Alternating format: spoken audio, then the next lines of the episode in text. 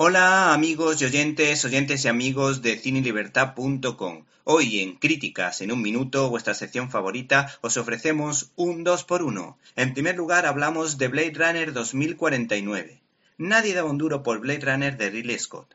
En la fecha de su estreno los resultados en taquilla no fueron los esperados y la crítica fue muy dura pero se acabó convirtiendo en obra de culto. Los aficionados que la han visto con detenimiento coinciden en señalar que la original es una obra maestra y su final ha quedado marcado en nuestra retina por su carácter mesiánico, por su belleza estética y por las lágrimas en la lluvia.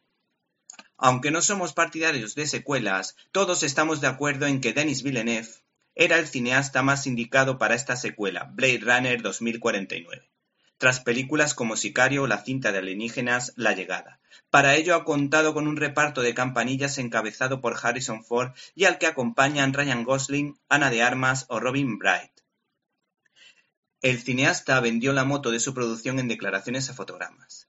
La primera vez que escuché que querían hacer una secuela me dije, ¿están locos o qué? Esta película es intocable. Me pareció una fantástica mala idea, pero me picó la curiosidad. Mucho más al conocer que no solo Ridley Scott estaba tras el proyecto, sino que Hampton Fancher, el sufrido y nunca bien ponderado guionista del original, también se había subido al barco.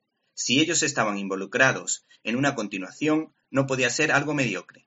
No busqué la película, ella llegó a mí.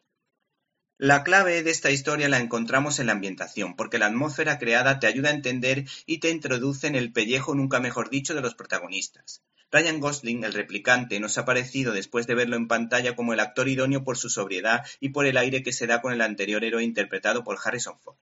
Este largometraje, a pesar del riesgo de hacer una segunda parte de una maravilla de la ciencia ficción, no se queda corto, rozando el sobresaliente. No obstante, no tengo claro que el público vaya a responder de modo masivo después del boca a boca por su peculiaridad.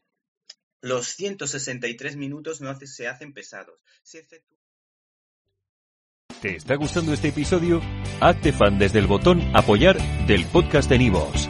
Elige tu aportación y podrás escuchar este y el resto de sus episodios extra. Además, ayudarás a su productor a seguir creando contenido con la misma pasión y dedicación.